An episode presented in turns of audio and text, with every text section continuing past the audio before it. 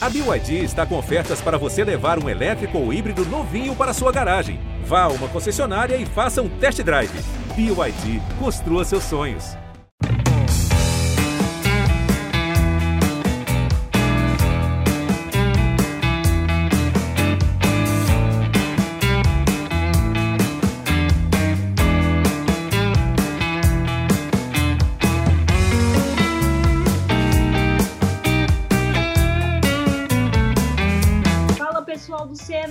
Estamos aqui reunidos para mais um episódio de número 75. Estamos rapidinho, hein?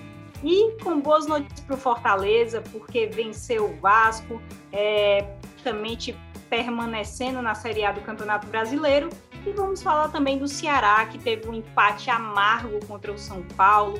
Richard foi o grande nome é, dessa ação do Ceará. Mas, enfim, um pontinho segue firme ali na briga pela Sul-Americana, altas chances, quase 96%.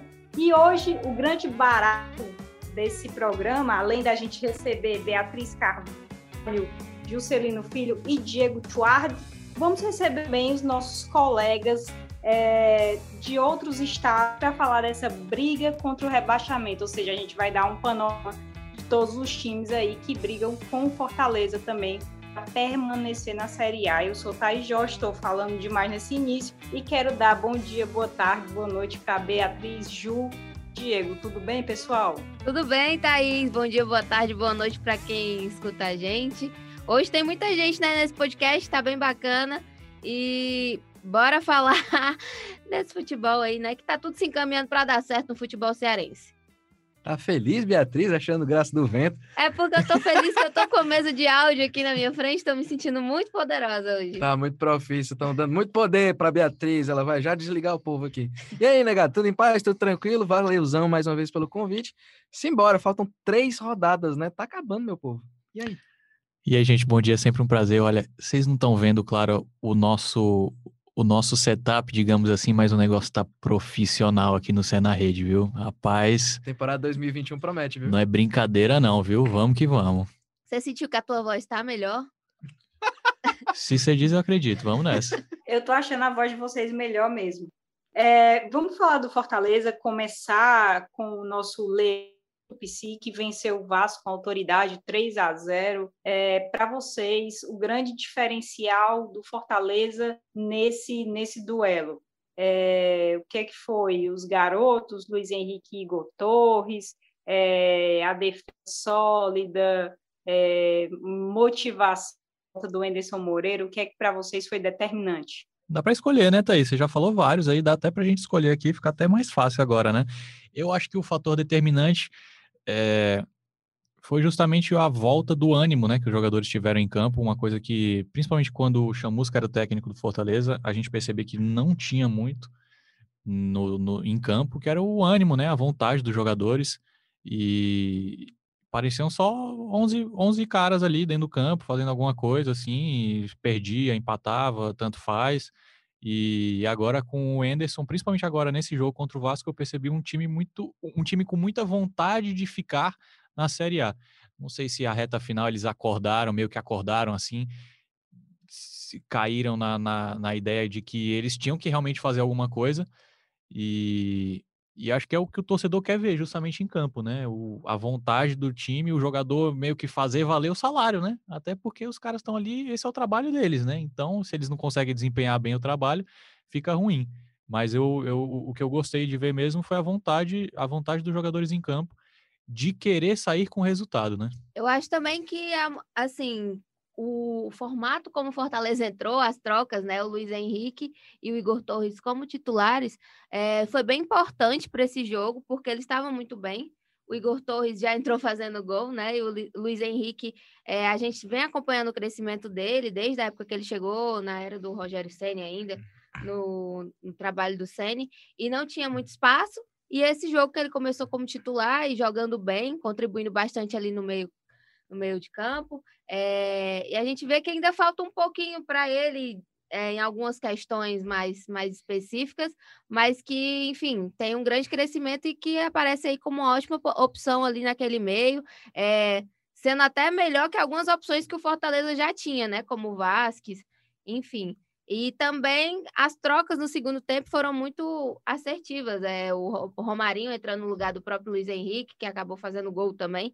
Então, tudo aconteceu a, no tempo certo ali nesse jogo contra o Vasco.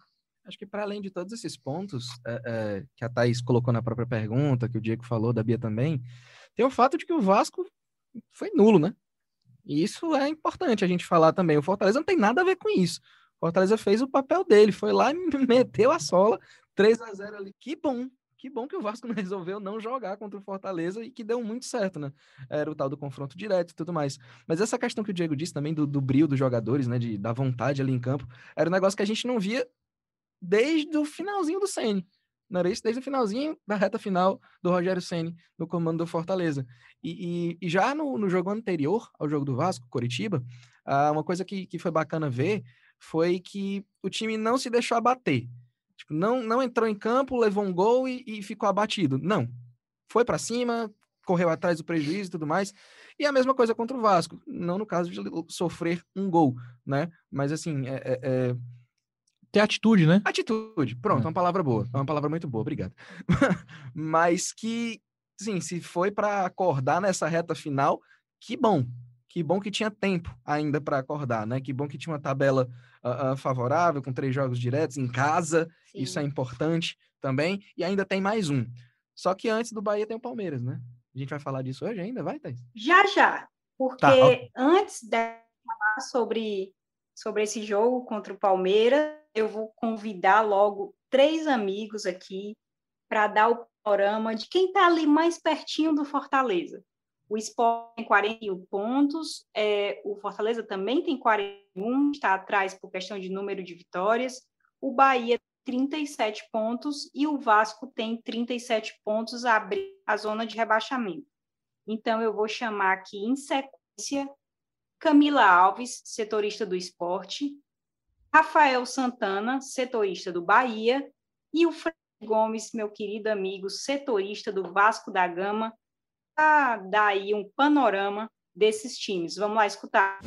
Oi, pessoal. Aqui quem fala é Camila Alves, repórter do GE. O esporte vive hoje um cenário completamente diferente do que se tinha até alguns dias atrás. E muito disso se deve à vitória sobre o Internacional na última rodada. Foi um resultado inesperado pela situação das equipes no campeonato.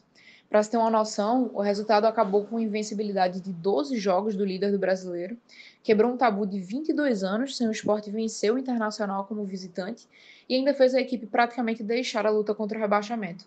O esporte tem agora 1% de risco de queda e vê a permanência na Série A praticamente garantida. Mas, muito além dos números, o resultado dá uma motivação para a equipe nessa reta final. Eles enfrentam o Bragantino na segunda-feira, além de Atlético Mineiro e Atlético Paranaense na sequência. São clubes que estão entre os melhores desempenhos nesse segundo turno, mas que depois do Internacional, o esporte mostra até para si mesmo que tem condições de arrancar pontos nesses cenários. O time está agora na 14ª posição, com 41 pontos, e tem mais vitórias do que todos os adversários dessa briga contra a queda, o que ajuda no critério de desempate. A única preocupação do esporte para essa rodada é que o técnico Jair Ventura está suspenso e não comandará a equipe em campo.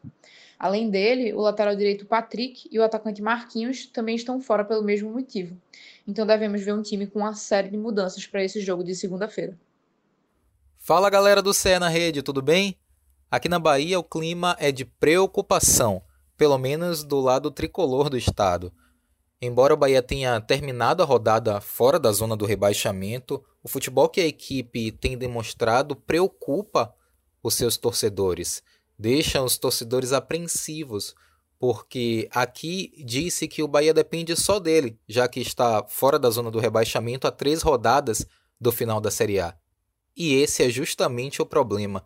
Ao longo da competição, o Bahia não conseguiu fazer o seu dever de casa. Esperava-se muito desses dois últimos jogos que o Bahia teve, contra Fluminense e Goiás, dentro da Arena Fonte Nova.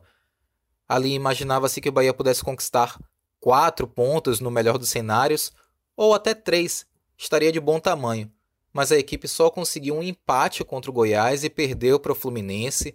Então, em um momento crítico, um momento crucial do Campeonato Brasileiro, o Bahia, além de não conseguir três pontos, manteve o Goiás vivo na competição. E nesse momento em que Fortaleza e Esporte desgarraram mais um pouco dessa luta, é, essa briga pelo rebaixamento, o Bahia tem como adversários diretos nesse momento o Vasco, principalmente, mas também o Goiás.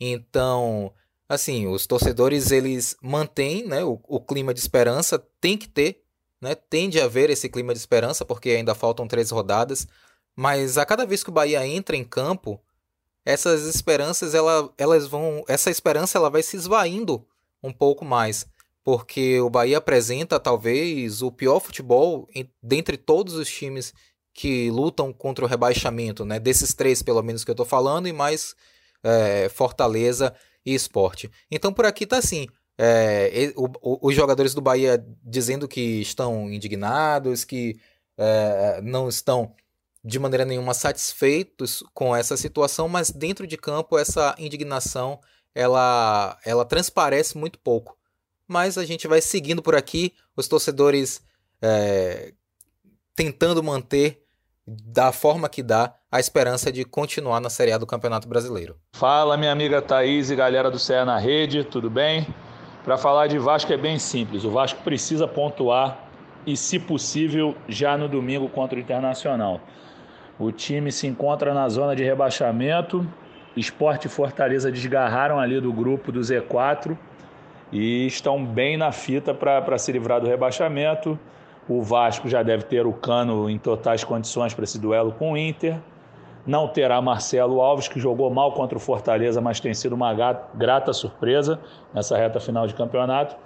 E o Henrique também é dúvida. O Vasco depende também da recuperação do Benítez. O Benítez tem se mostrado um jogador é, que é muito técnico, é, a válvula de escape daquele meio-campo vascaíno, porque é o jogador mais criativo, é ele que dribla, é ele que faz as inversões boas, mas ele não tem se apresentado bem fisicamente. Isso ficou bem claro contra o Fortaleza e contra o Flamengo nos dois últimos resultados negativos do Vasco. O Benítez precisa se reencontrar com seu bom futebol, um jogador indispensável para essa equipe do Vasco. Acredito que o Luxemburgo vá mexer na equipe, porque essa nova formação com Carlinhos, Juninho, Caio Lopes não deu certo contra o Fortaleza. Então, imagina um Vasco modificado para o domingo que vai apostar todas as suas fichas nessa partida em casa e muito provavelmente com o Goiás na rodada final também em São Januário. Evidentemente que é possível tirar pontos do Corinthians, talvez o adversário menos desesperado nessa reta final, né? Desesperado não, mas inserido em brigas importantes. O Corinthians luta sim por Libertadores, mas não está lutando por um título como internacional e nem como Goiás, que tenta escapar da Série B. Beleza, galera? Um grande abraço para vocês, um beijo na minha amiga Thaís. Valeu! Então, eu queria agradecer a todo mundo que participou. A gente ainda vai falar aqui Goiás e Coritiba, mas antes da gente chamar os nossos amigos lá, vamos falar desse duelo contra o Palmeiras, né? Palmeiras que ficou em quarto lugar no Mundial, é uma campanha bem difícil mesmo, não marcou gols. Campanha é, horrível, mas pode falar. Campanha horrível. Vergonhoso. É, tava, Palmeiras. É, eu fiquei, eu fiquei assim. Eu fiquei tímida de falar que foi uma campanha pife, mas eu acho que foi, né? E a gente pode falar e aí é o próximo adversário agora do Fortaleza, no domingo, um jogo difícil para o Fortaleza, mas que ele possa se aproveitar desse momento do Palmeiras aí para tentar arrancar pontos fora de casa. O que é que vocês preveem aí, projetam para esse duelo? O histórico, sem, sem, sem levar em conta nem um pouco que o, eles vão jogar contra um time que até ontem estava do outro lado do mundo, é, o Fortaleza não tem boas memórias do Palmeiras no passado recente, né? Eu lembro, o, o principal jogo que eu lembro entre os dois foi justamente o, o primeiro passo do Fortaleza na Série A, né? Que foi justamente aquele 4 a 0 no mesmo lugar do jogo, né? De, desse próximo jogo. Então foi um bem-vindo à Série A que o Palmeiras deu ao Fortaleza 4 a 0 né? No, no Allianz Parque. Mas, enfim, isso foi há muito tempo. E o Palmeiras não deve ir com o time que jogou o Mundial, claro, né? Porque os caras, enfim, tem toda a questão da logística e tudo mais. Quem muito provavelmente deve ser Titular é o cara que fez o gol do título da Libertadores, né? Então, óbvio que o Fortaleza. É, o Breno Lopes, que é óbvio que o Fortaleza tá muito de olho nesse atacante. E, e vai lembrar que o Palmeiras, claro, um dos melhores elencos do Brasil, jogou, provável que jogue com o mesmo time que jogou contra o Ceará antes de jogar a final da Libertadores. Então é um time mais misto, mas que mesmo assim ainda tem muita qualidade, né? Então, enfim, o, o Fortaleza não pode ir com um pensamento, não pode e com certeza não vai com o pensamento de que vai ser jogo fácil. Fora de casa, o gramado é sintético, né? Tem vários fatores pequenos diferentes que no fim podem se somar e complicar um pouquinho a vida do tricolor. E óbvio que os caras estão azedos com o quarto lugar no Mundial, né? Então não importa quem entre em campo, eu tenho certeza que vai dificultar muito a vida do Fortaleza é muito louco, né? Quando a gente fala que ah, ah, pode ir com, com time reserva, pode ir com time alternativo, um time. Eu peguei aqui o time que jogou contra o, contra o Ceará, Jailson Mike, o Imperiur, né? Gustavo Gomes, ah, Gustavo Gomes, enfim, né? Aí vamos lá. Emerson Santos, que, enfim, Felipe Melo entrou no jogo, Patrick de Paula, Lucas Lima, Breno Lopes ainda é um time bom, né? Jogadores que seriam provavelmente titular em qualquer outro time do Brasil, né? É um time bom. Gabriel Veron também, tipo, Gabriel Silva. Tem uma galera que eu, eu confesso que não conheço, tipo, o Fabrício entrou. É, okay. tinha meninos da base que jogaram a primeira vez. Isso, exato. Mas assim, ainda é um baita time, tem uma camisa e tudo mais. E, e por mais que a gente fale que, ah, é, é, existe uma, uma, uma talvez, né, não sei, o torcedor pode pensar mais assim, o favoritismo recairia, no caso, sobre o Fortaleza. Deixa o discurso para a torcida. A gente sabe que o, o, o elenco do Tricolor uh, vai com o mesmo sangue no olho ali, vai com a faca nos dentes, do mesmo jeito que foi contra o Coritiba, do mesmo jeito que foi contra o Vasco. E assim, uh, para além da, da, da volta, da vontade, da atitude dos jogadores, tá dando, entre algumas aspas, vamos lá, a sorte, e a sorte que eu pontuei em relação ao Vasco, não ter jogado nada, que bom que deu certo. O Curitiba também. O Curitiba também. E a sorte do Palmeiras estar voltando do Mundial, tudo aquela bababá, aquela coisa toda, de ir com um time que não é o, o, o time titularíssimo, né? Isso é ótimo para o Fortaleza. Eu acho que pode dar bom. E o fator embalo, né? Duas vitórias seguidas. Opa, engatar a trinca. Fazendo o quê? Seis gols nos últimos dois jogos, né? Já qual foi a meta das três vitórias, né? Que precisava. E qual foi a última vez que o Fortaleza fez três gols em dois jogos seguidos? Eu confesso que não lembro. Acho que nesse Brasileirão nem teve isso. Nesse Brasileirão. Acho. Posso estar errado. É, também não lembro, não. Não, não, sempre foi, sempre foi, sempre foram muito placares muito mínimos. Não teve nesse Brasileirão, não teve essa isso aí do Fortaleza fazer três gols em duas partidas seguidas. Eu acho que até esse é o grande ponto, né, pessoal? Fortaleza estava muito angustiado, mas traçou um panorama, como a Bia falou, de três vitórias e está abrindo aí, né? Coritiba e Vasco é, fizeram de casa e fizeram muito bem, com muita autoridade, né? E aí para fechar essa trinca aí, tem o Bahia, jogo em casa, os próximos adversários são Palmeiras, Bahia e o Fluminense. Então, o Fortaleza já tinha traçado as metas, né? E falta aí o Bahia, a tabela dos outros adversários é uma tabela dificílima também. Coritiba ainda tem quatro jogos a disputar, o Goiás três. A gente vai escutar os nossos queridos Fernando Vasconcelos, do Goiás, e Fernando Freire falando do Coritiba, também são times que lutam contra o rebaixamento. Vamos lá? Fala pessoal, tudo bem? O Goiás que joga amanhã contra o Lanterna Botafogo aqui em Goiânia e está apostando todas as suas fichas nesse jogo. Depois da conclusão da rodada, é, o time esmeraldino tem pouca chance de escapar do rebaixamento, mas como enfrenta o Lanterna, né, e os adversários mais próximos têm jogos difíceis, o Goiás ainda vê uma luz no fim do túnel.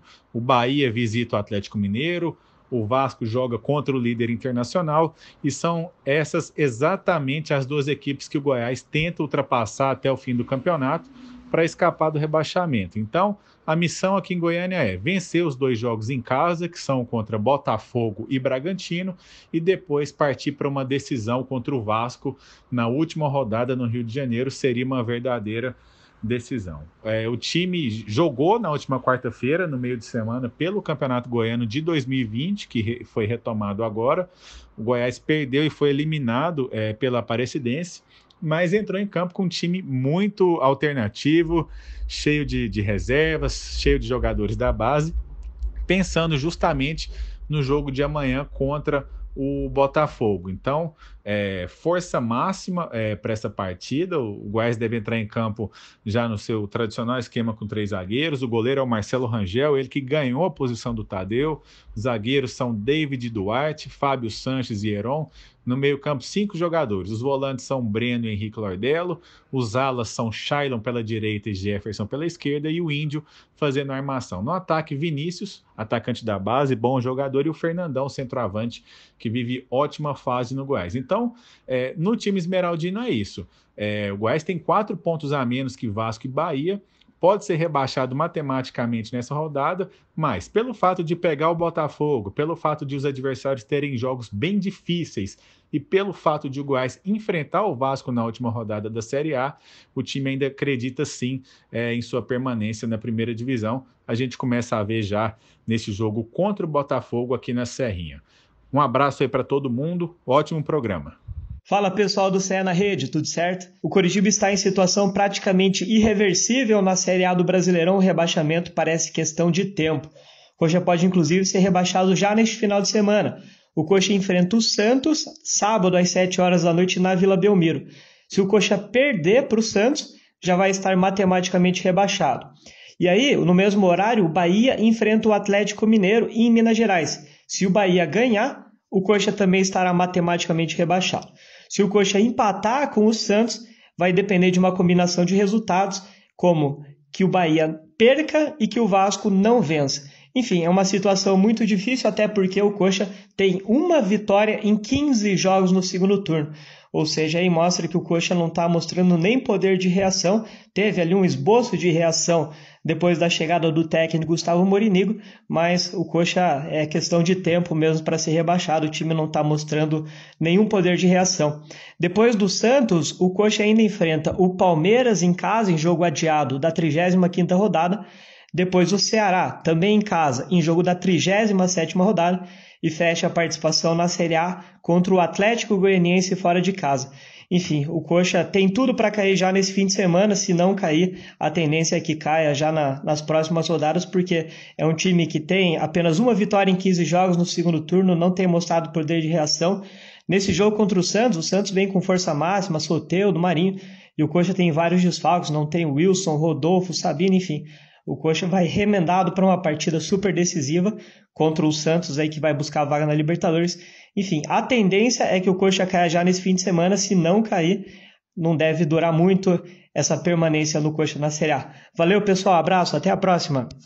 Queria agradecer ao pessoal que participou, eu acho que deu um pouco de panorama dessa briga aí contra o rebaixamento, lembrando que o Botafogo já caiu, foi o primeiro rebaixado, e aí vários na luta. Uma luta interessante, né, pessoal? Tanto pelo título, que parece que ninguém quer muito o título do Campeonato Brasileiro, da Série A, quanto para fugir do rebaixamento. Então a gente chegou nesse Brasileirão 2020 com emoção mesmo até o fim. Algumas pessoas falam que os pontos corridos não são tão emocionantes, mas nesse caso, né, tanto título como rebaixamento.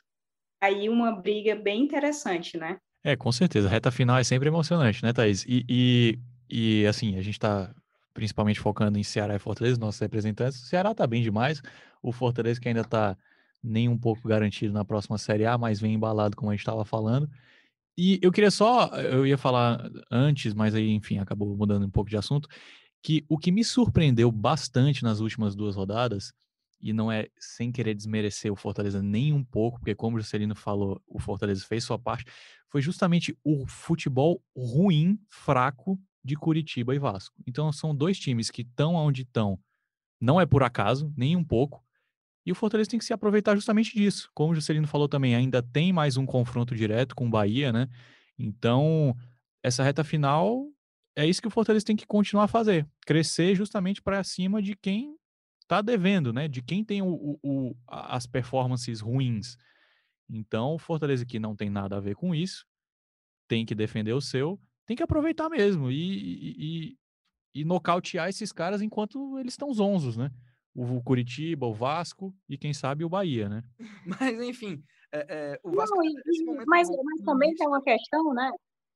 Oi? É, tem uma questão aí, vocês estão falando aí, e tem aquela questão daquela demissão do Ramon também, que eu achei que foi muito precipitada, porque é, a gente que acompanha o Vasco, Ramon estava fazendo um bom trabalho, e aí ele foi é, é, demitido, o Vasco degringolou total, né? Então, eu acho que foi até uma, uma, uma demissão muito precipitada. Enfim, a gente está aqui para falar de Fortaleza e Ceará, mas o Vasco está ali naquela briga também contra o rebaixamento. E, e eu acho que é isso. Achei a demissão do Ramon muito precipitada naquele momento. O Vasco não estava em um momento. E aí depois realmente, de fato, ficou, né? É, e agora te- vai vai tá aí com uma tabela difícil também. Enfrenta o Goiás na última rodada também, mas o Goiás vem se reerguendo, enfim. Só a gente esperar até o fim para a gente ver. Fazendo projeção, né? A gente fica analisando as tabelas, faz simulações e tal, mas aí é tá tão imprevisível que, que o esporte bateu aí o internacional e ganhou essa, esses três pontos importantíssimos. Falando, vamos mudar, vamos mudar. Didi tinha falado do Ceará, e agora a gente vai falar do Ceará, que empatou com o São Paulo. É, segue bem na tabela, 46 pontos, e eu fiquei muito impressionada, vou falar aqui para vocês, é, da torcida após o jogo contra o São Paulo, assim, indo nas redes sociais do Ceará ou nas redes sociais do Vina para cobrar, dizendo que os, os jogadores já, vivam, já vivem clima de férias, que não é assim. E confesso que achei um pouco desproporcional, assim, porque eu acho que o Vina é o grande do Ceará, né, nessa temporada. Eu acho que o time tem muitos méritos de ter, ter se livrado de, de um rebaixamento com tantas rodadas de antecedência. Eu sei que o torcedor quer sempre mais, sonhava com pré-libertadores, mas achei um pouco desproporcional. Queria saber a, a opinião de vocês, principalmente a Alvina também. É, o que é que vocês chegaram a ver essas postagens, chegaram a acompanhar? Opinião de vocês sobre isso, né? Eu não sei se a palavra é coitado, né? Mas coitado porque ele virou, vi- ele, ele foi vítima da própria performance, né? Sim. Então, assim, ele levou tanto o, o piso dele que ele acostumou completamente o, o torcedor, o jornalista, todo mundo envolvido ao futebol, àquela performance absurda que ele teve até agora. E aí, mais do que normal oscilar, um jogador, oscilar o time. Eu acredito que tenha sim, eh, nos últimos jogos, duas derrotas e um empate, depois do jogo do Palmeiras, que foi o que selou os 45 pontos, né? O, te- teoricamente a permanência na Série A. Eh, houve sim um certo relaxamento. Natural, natural, exato. natural. Isso não, não é a primeira vez na história do mundo que aconteceu isso, né? Então, assim, uma conquista muito grande para o Ceará, principalmente porque, se você levar em consideração o último campeonato, foi aquele show de horrores. Os dois últimos, né? É, mas assim, principalmente o último, se você 39 com pontos, 39 pontos, assim, é um, é, graças a Deus ao Cruzeiro, né? Missão o Ceará. cumprida, né? É, então, assim, o, o Ceará de fato conseguiu uma coisa bem importante, que foi a permanência. Tá muito bem encaminhado, tem 95,9% de chance de Sul-Americana. Então, o carimbo do passaporte já podem, podem ir, ir- ir garantindo. E natural. Agora sim, natural, ok, foi um jogo, perdeu. Outro jogo, perdeu. Agora empatou. Agora faltam três jogos, ou seja, tá, já- ok, acho que já foi, já passou a, a ressaca, digamos assim, da permanência, e agora é hora de voltar a vencer, né? Vai jogar contra Fluminense, Fluminense. segunda-feira. Então, assim, parada difícil, Fluminense lutando, né? Os cinco primeiros colocados do Brasileirão. E voltando ao Vina, quem sabe não uma lei do ex, né? Vina que já jogou no Fluminense, né? Então, Então, olha aí, pode ser o. Sabe aquele desfecho que a gente, jornalista, adora, né? Pra contar a história, assim? Quando as coisas tudo se encaixam, fica uma história legal, Vina, ah, tá um pouco em baixa. Baixa no E aí, jogo. logo contra um time que ele já jogou, ele faz gol, dá show. Ele que deu show no primeiro jogo, né? Contra o Fluminense no, no Uhum. primeiro turno. Fez aquele gol e tudo mais, né? Então, quem sabe um repeteco aí. É, e lembrando que, de qualquer forma, pontuou, né? Empatou. Então, tá, tá dentro da meta.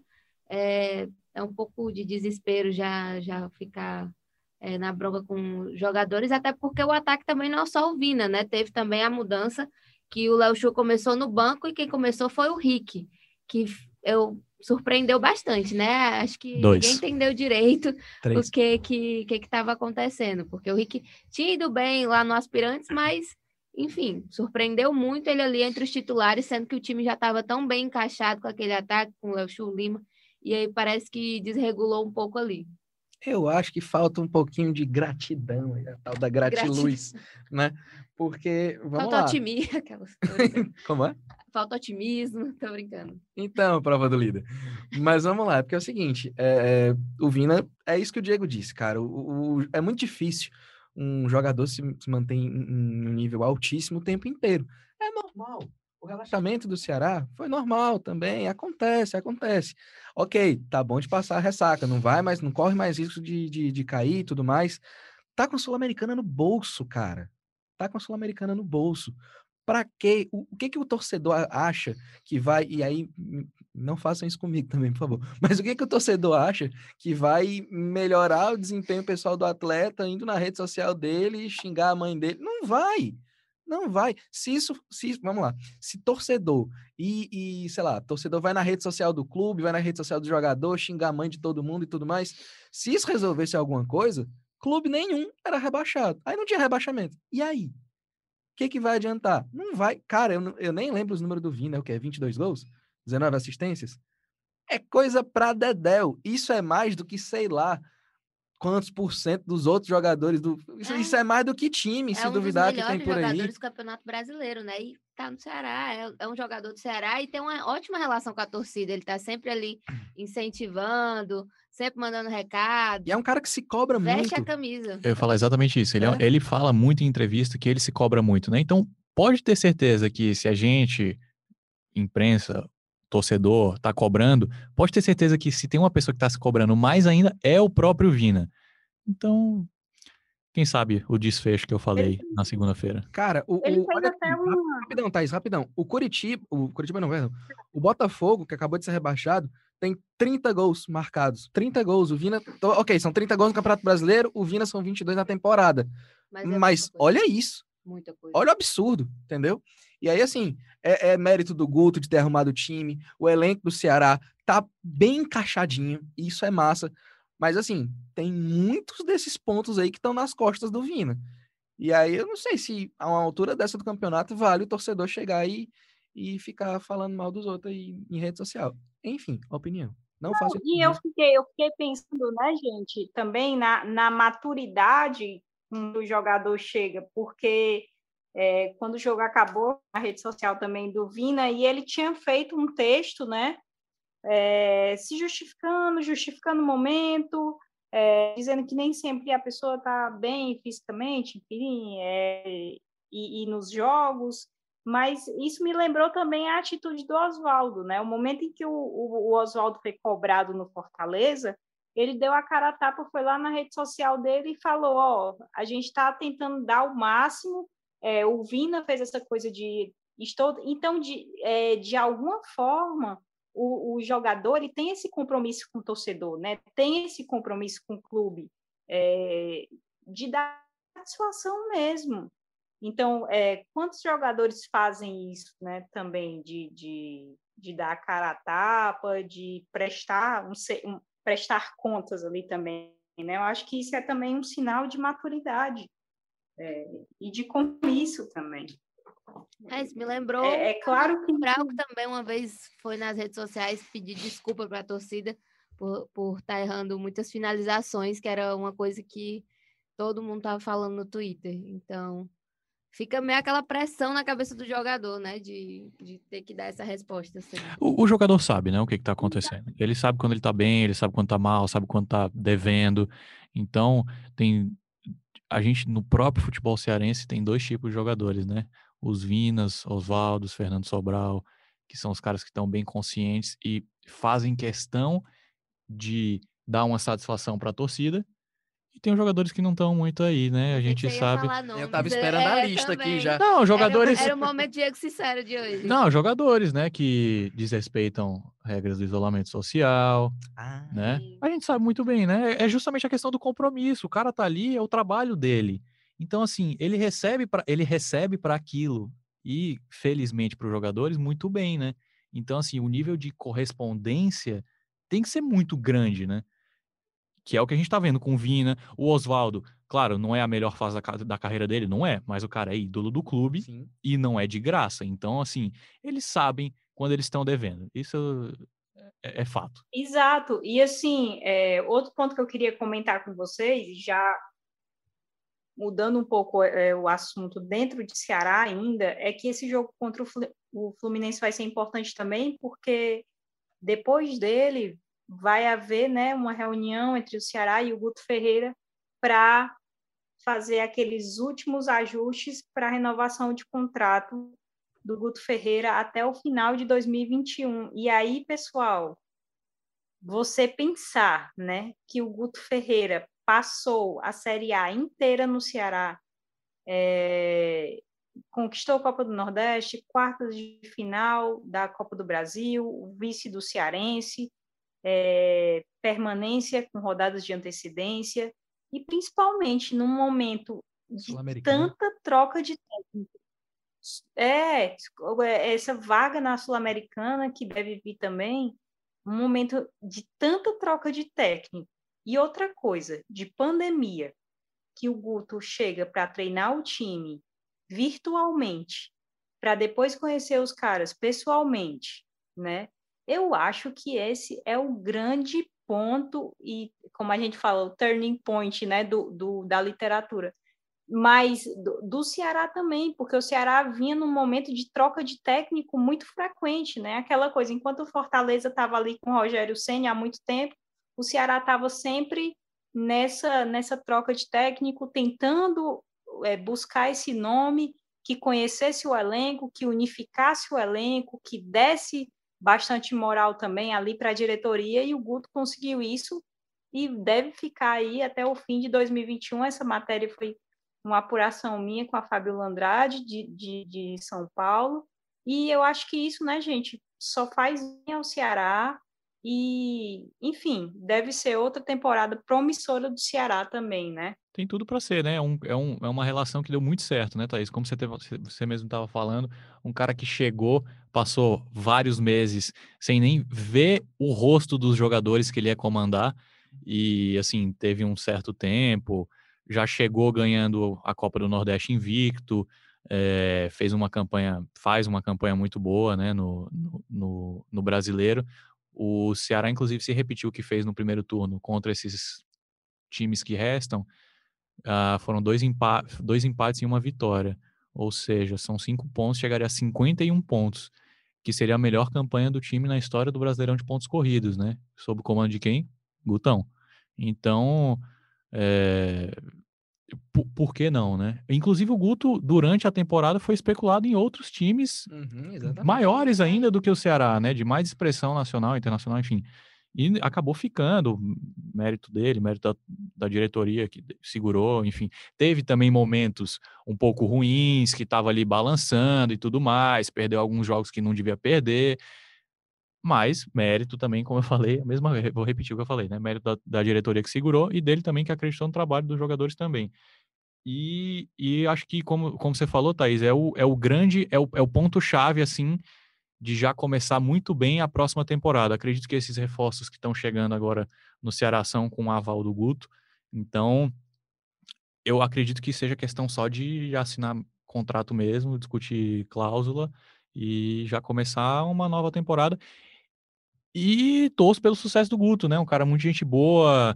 É, o sucesso dele é o sucesso do Ceará, que é ótimo pra gente isso.